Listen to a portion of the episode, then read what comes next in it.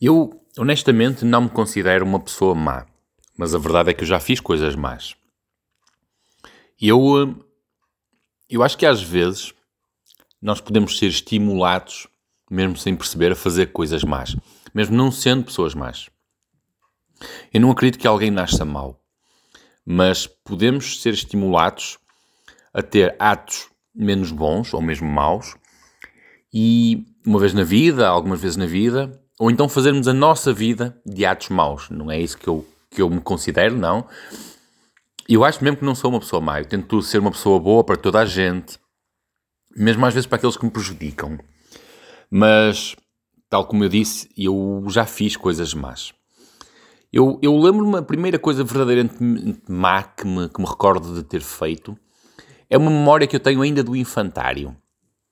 Eu tinha um amigo no infantário e eu, as memórias que eu tenho, eu acho que eu deveria ter alguns 5 anos e eu passava a vida com o Helder. O Helder era o meu amigo. Acho que todos nós temos essa fase no infantário em que somos quase um casal. Era eu e o Helder. Brincava eu e o Helder. Qualquer que fosse a brincadeira, era eu e o Helder. Nós tínhamos que dormir sempre aquele soninho da tarde que era nos infantários, tínhamos que dormir um ao lado do outro. Acontece que a determinada altura, e eu lembro perfeitamente disto, entrou um miúdo novo na nossa sala. Um, uma ocasião, a educadora chamou-me a mim e ao Elder e, e, perguntou: É verdade que vocês não deixam o menino brincar convosco? E eu lembro-me de, de, sim, de, no início daquela tarde, ele dizer que queria brincar connosco, e eu disse que não, que, que não podia brincar connosco. Era eu e o Elder que brincávamos. E quando a educadora perguntou então se isso era verdade, eu disse-lhe que sim, que eu tinha dito que não podia brincar connosco. E ela pôs-me de castigo. Como fui eu que respondi, ela pôs-me de castigo e virou-se para o Helder e disse: Agora tu vais brincar com ele.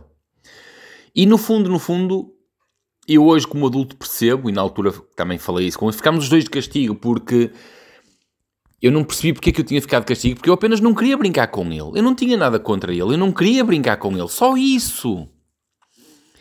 E o Elder também não queria brincar com ele, mas o Elder viu-se ali perante uma situação de que ou brincava com ele ou ficava de castigo, como eu uh, fiquei. E ninguém gostava. Eu não gostei de ter passado aquela tarde, aquelas horas de recreio, o pouco que nós podíamos brincar, sentado no muro ao lado da educadora, a ver toda a gente brincar e ver o Elder a brincar com aquele menino novo, a ser obrigado a brincar com ele. Então, um, o que aconteceu no dia seguinte foi nós, durante o almoço, porque também almoçávamos juntos, nós combinamos que na hora de recreio que vinha a seguir, nós íamos dormir, depois íamos brincar um bocado, nós uh, íamos brincar com ele. Íamos propositadamente brincar com, com ele quando ele viesse dizer que queria brincar connosco.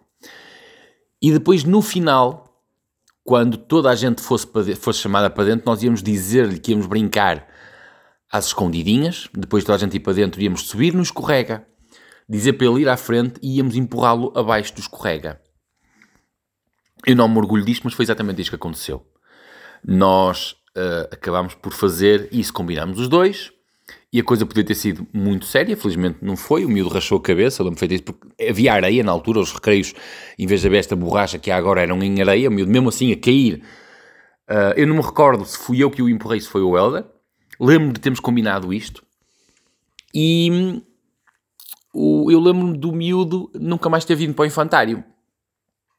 Acontece é, é, que nós, nem eu, eu não era mau, eu, eu, era uma criança de 5 anos, eu não era mau. O Elder não era mau.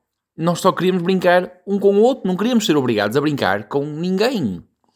E nós fomos forçados a brincar com outra pessoa.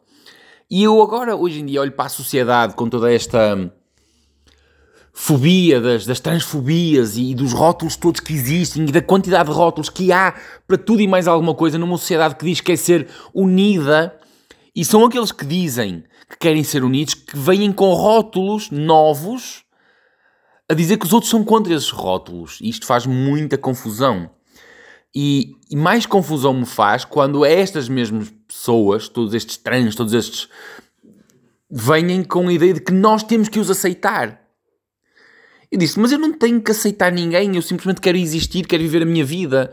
Porquê que eu tenho que ser obrigado a brincar com eles. Eu não quero brincar com eles. Eles que levem a vida deles. Que arranjem os pares deles para brincar. Porquê que eu tenho que ser forçado a brincar com eles? Eu não quero. E aquilo que está a ser cada vez mais imposto é: tu ou brincas com estes novos meninos que criaram rótulos ou ficas de castigo. És castigado pela sociedade, começa a ser castigado pelos governos, começa a ser castigado.